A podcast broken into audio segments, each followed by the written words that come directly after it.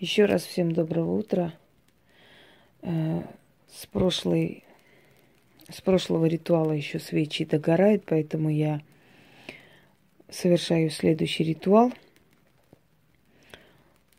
Поскольку у меня э, энергии хватает на разные ритуалы, поэтому я могу спокойно совершать несколько ритуалов, оставляя тот алтарь, который есть, собственно говоря. Но этот ритуал, который я сейчас подарю, только для практиков. Вы можете заказать только у практика такой ритуал. И никак иначе вам самим это делать никак нельзя. Это делается практиком по заказу человека. Итак, дорогие друзья, часто пишут, можно ли ритуал на возврат долга. Не можно. Во-первых, потому что вы сами этого сделать не сможете, у вас сил не хватит. Во-вторых, потому что люди настолько осатанели, что если древние времена возвращали долг колдуны, нагоняя страх, ужас, кошмарные сны и прочее, прочее, где было сказано, что если долг не вернешь, тебе будет плохо и будешь проклят, и дела пойдут не так, то человек от страха и от внутреннего вот как бы сомнений и из-за угрызения совести все-таки думал, что надо отдавать и отдавал долг. В наше время лю- людям говорить, что хочешь, им хоть самого сатану и черта батюшку покажи, они просто отряхнутся, скажут, что это всего лишь кошмар, не надо брать в голову, и пойдут дальше. Даже если у них вся родня помрет, они будут думать, что это всего лишь совпадение, и нечего тут думать и переживать, и нечего возвращать долг. Понимаете? Поэтому в наше время заставить вернуть долг, это практически нереально и невозможно. Потому что магия, она все-таки не лишена логики, она смотрит на все трезво. И ведьмы тоже должны смотреть трезво, трезво на все. Э, конечно, можно там месяцами работать, но стоит ли оно того? Игра не стоит свеч. Согласны? Человек, который закажет у вас эту работу, наверное, заплатит вам больше, чем его долг стоил. Однако просто так оставлять обидчику – вот долг, который он так бессовестно взял и так нахально и спокойно не отдает, зная, что ну, у вас нету, наверняка вы отдали на, на основе доверия. Наверняка этот человек был вам близкий, знакомый. Э, значит, наверняка у вас э, не было соглашений подписанных бумаг, и понятное дело, что вы нигде ничего никому не докажете. Закон на его стороне. И поэтому как быть с этим делом? Что делать все-таки? Человек взял, вот так вот нагло взял, спокойно ушел, или вы за него платите кредит, или э, он вам должен вообще не отдает, еще при встрече улыбается, да, так вот нагло и спокойно, понимая, что он безнаказанный. Что делать? А я вам скажу, что делать, чтобы стало легче.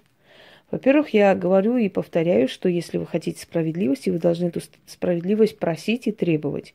Если вы говорите, что вы зла не желаете, ничего не, не желаете, при этом в глубине души хотите, чтобы человек был наказан, а каждый нормальный, адекватный человек хочет, чтобы тот, который его обидел, был наказан. Потому что если он не хочет наказания для того, кто его унизил и обидел, значит, у него с головой не все в порядке. Нормальный человек хочет наказания за зло. И это нормальное обычное желание, вполне понятное человеческое желание. Так вот, если вы хотите, чтобы он был наказан, вы должны это делать, вы должны хотеть. Подобный ритуал совершает только практики. Я в данный момент прочитаю от своего имени, но если это заказ работы да, человека, который обратился, то э, читается от его имени. Нужно положить его фотографию наверху, между этими фотографиями поставить свечу, внизу положить фотографию должника, если есть. Если нету, то хотя бы должны, ну, более-менее конкретные данные. Его имя, фамилия, отчество, дата рождения. То есть э, я вам сейчас по ходу дела объясню. Точно так же можно этот ритуал применить и к обидчикам, не обязательно к должникам. Человек, которому вы сделали добро, но он ответил вам злом, он тоже ваш должник. И если он вернул свой долг человеческий злом, значит, он до сих пор вам должен за это добро. Вы можете за это добро, не возвращенное вам, точно так же отдать ему все ваши болезни. Итак, э, ритуал называется «отдать болезнь, болезни свои должнику. И не только свои болезни, но отдать болезни твоих будущих детей и внуков на семь поколений его детям. Распределить по всему его роду э, тот долг, который он вам не отдал. Задолжал и издевается. Неважно, как он задолжал, взял ли он машину, э, платите ли вы за него кредит, или вы сделали ему добро, скажем, поверили в каком-то деле, он вас кинул спокойно. Либо он пришел, погостил, взял у вас э, подарки, был вами принят и сделал вам зло вместо добра, да?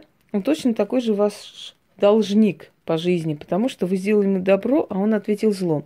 Вы этому человеку тоже можете вполне спокойно отдать все свои э, болезни и болезни своих детей, будущих детей, будущих поколений до седьмого колена, его поколению. Если кто-то будет сейчас как по-ханжески говорить, ой, это как же так можно? Ну, знаете, вот зашуганная толпа вот таких загнанных, несчастных, забитых существ, может быть, это и скажет. Но достойный человек скажет так, да, это справедливо, и это правильно. Если вы согласны, чтобы тот, который взял у вас деньги, улыбался и издевательски высмеивал вас – Пожалуйста, э, быть бараном никому не запрещено. Но если вы достойный человек, вы можете вполне его наказать за то, чтобы неповадно было. Я вам еще раз скажу, все прощающим бывают э, люди слабого характера, слабые и несчастные. Они просто прикрываются э, под религиозностью или все прощением, потому что они не знают, как быть от бессилия. Но в, в глубине души эти люди более мстительные и более коварны, чем кто-либо, чем те, которые открыто говорят, да, я хочу, чтобы ему было плохо за то, что он мне сделал. Итак, если есть у практиков богиня Фемида, будет идеально. Э, освящение алтаря на ваше усмотрение, благовоние на ваше усмотрение. Эм, если вы делаете для человека сверху положите его фотографии снизу, фотографии должника, между ними свеча. Если нет фотографии, то фотографии заказчика, скажем так, грубо говоря, и э, рядом свеча, рядом с фотографией, но произносить при этом имя должника как можно более подробно, его данные. Начнем. Я взываю ко вселенской справедливости – о Вселенной, кто мне должен, кто взамен взял, кто взял и не вернул, кто просил и обманул, тот моим рабом навеки стал. Долг священен, кто долг не вернет, взамен моей болезни себе заберет. Отдаю я должнику свои болезни. Получай мои болезни. Бери мои болезни, себе забирай. И болезни моих детей – и детей моих детей до седьмого поколения.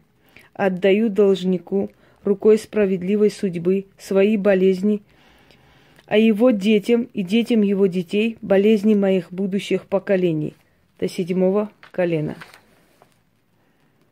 Не отдаешь мне долг, а я отдаю тебе свои болезни, а твоим детям болезни своих поколений до седьмого колена – справедливая судьба.